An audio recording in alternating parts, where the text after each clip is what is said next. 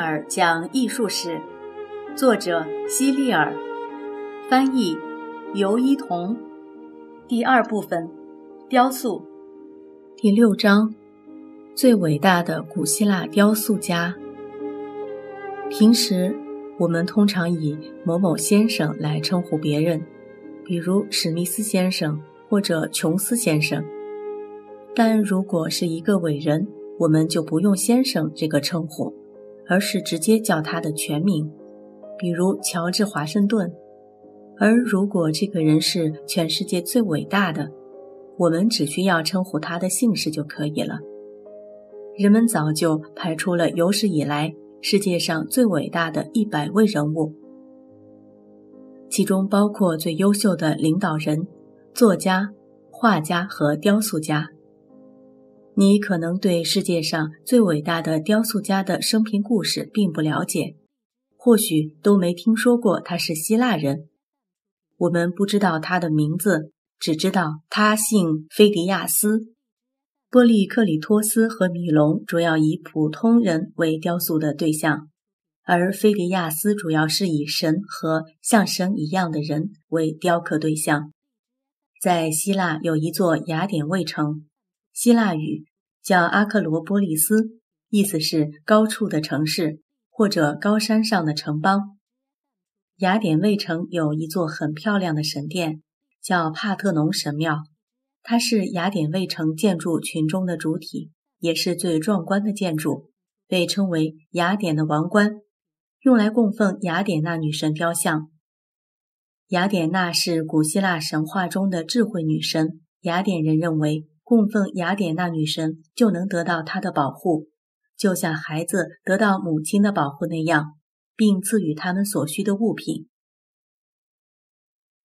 既然雅典娜如此神圣，那么谁来雕刻这座雕像才好呢？最后，雅典人决定由菲迪亚斯来完成。由于大理石太硬，菲迪亚斯便使用黄金和象牙雕刻了这座雕像。这座雕像完工时的高度是普通人身高的七倍，有十二米。雅典娜女神穿着一件无袖的垂地长袍，戴着胸甲，胸甲上装饰着蛇形纹饰，因为希腊人认为蛇是最聪明的动物。胸甲的中间是美杜莎的头像，你还记得吗？我在上一章节曾经说过，雅典娜是如何帮助。普尔修斯割下美杜莎的头。美杜莎头像周围雕刻的是亚马逊女战士和希腊人作战的场面。雅典娜女神头戴盔帽，盔帽顶部是狮身人面像，两旁各有一匹独角兽。她左手拿着盾牌，盾牌上缠绕着一条蛇，毛斜靠在盾牌上。她右手握着维多利亚的雕像。维多利亚正面朝着他，正向他呈现一个黄金花环。维多利亚的雕像大概有一点八米高，由此你可以想象一下，整个雅典娜女神像到底有多高了。雅典娜女神像其实早就消失了，并且很有可能是被人们一点一点偷走的，因为它是由昂贵的黄金和象牙雕刻的。现在。我们只能通过这些缩小的仿制品来了解雕像的原貌。如果只是看仿制品，我们可能永远无法体会到雅典娜女神像最初的美丽。一百七十九页就有一个仿制品的照片儿，在帕特农神庙内部的天花板和墙壁相接的地方，有一条长约一百六十米的大理石浮雕装饰带。上面雕刻着雅典每四年举行一次的雅典娜女神祭祀节游行的盛况。雅典城的所有人都会参加这场游行典礼，有青年骑士组成的马队，有向神灵献礼品的少女列队，有长老的行列，有牵着牲畜的人，甚至还有奥林匹斯山上诸神欢宴观舞的场面。所有的人物。都表现出了蓬勃的朝气。这条浮雕带构图非常完整，没有任何的瑕疵和败笔，是我们已经知道的最完美的一件浮雕作品。里面包括上千人物和动物。整件作品是由菲迪亚斯设计，然后他带领自己的学生一起完成。不过，这幅浮雕高悬在帕特农神庙十二米高的墙壁上，人们欣赏起来很不方便。一方面是它距离地面太远，另一方面有很大一部分被神庙里的廊柱遮挡住了。不过好在浮雕的背景和人物都涂上了颜色，所以看起来还是很显眼的。但是不管你能不能把这件浮雕看清楚，它都是一件极为完美的精品。也只有这样的完美之作，才适合放在雅典娜女神的庙宇中。神庙四周的立柱上还有很多独立的浮雕，刻画的全是战争场面，主要是刻画了古希腊神和一种传说中的半人半马怪之间的战争。半人半马怪的下半身是马，上半身和头部则是人。这种独立的浮雕一共有九十二组，可惜的是，如今这些浮雕都没有被完整保存下来。不是缺胳膊少腿，就是缺鼻子、眼睛和耳朵。所以在欣赏这些浮雕作品时，最好充分运用一下自己的想象力。如果你的想象力够丰富，就可以将它们复原成你心中完美的样子。帕特农神庙的屋顶是倾斜的，所以神庙两侧分别有一个大型的三角形区域。在这两个区域里，有很多神像雕塑。这些雕塑比普通人要大很多，它们都是圆雕，也就是立体的雕塑，没有附在任何背景上。可惜的是，这些雕像保存到今天的已经所剩无几了。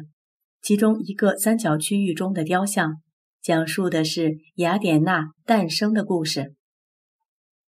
雅典娜出生时不是一个婴儿，她已经是个大人了。她是从她父亲。也就是古希腊神话中最大的神宙斯的脑袋里跳出来的，所以他很有智慧。宙斯神处于雕像的中央位置，他的两旁还有很多神，这些神或站或坐，还有的躺在地上，姿态十分自然。整组雕像中人物的大小、位置的设计恰到好处，刚刚填满这个三角形区域。在这组雕像中，位于左边角落里的特修斯，位于右边角落的是命运三女神。如今，命运三女神的头、脚和手都没有了，你只能凭借想象来还原他们原本的样子。很多年前，有一位叫埃尔金勋爵的英国贵族看中了这些浮雕，希望能够把它们运回英国去。由于这些雕像位于帕特农神庙的墙壁顶端，并没有引起人们的注意，所以也没人去保护它们，就慢慢被风蚀毁坏了。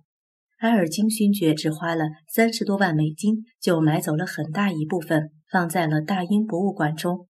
人们也因此称这些雕像为埃尔金大理石雕像。不过，菲迪亚斯最著名的作品并不是这些。而是在奥林匹亚山的宙斯神庙中的那尊宙斯雕像，它同样是用黄金和象牙制成的，共花了八年时间才完成。后来，这尊雕像也完全消失了。据说，这尊雕像的一束头发就值一千美元。这尊宙斯像很有名，被列入了世界七大奇迹之一。能够在有生之年去拜贺他，是每一位希腊人的心愿。菲迪亚斯在完成宙斯像之后，曾向宙斯祈祷，希望宙斯能以某种方式显灵，告诉他是否满意这尊雕像。就在此时，晴朗的天空里突然迸发出一声巨响，撼动了菲迪亚斯脚下的土地。虽然菲迪亚斯雕刻了这么多杰出的作品，他人生的最终结局却很凄惨。他晚年被囚禁在监狱之中，这到底是为什么呢？原来，在雕刻雅典娜女神像时，他把自己的肖像刻在雅典娜的盾牌上。在雅典人看来，这是不可饶恕的罪行。一个凡人竟然敢把自己的雕像刻在雅典娜女神的盾牌上，简直是十恶不赦。菲迪亚斯最终死在了监狱中。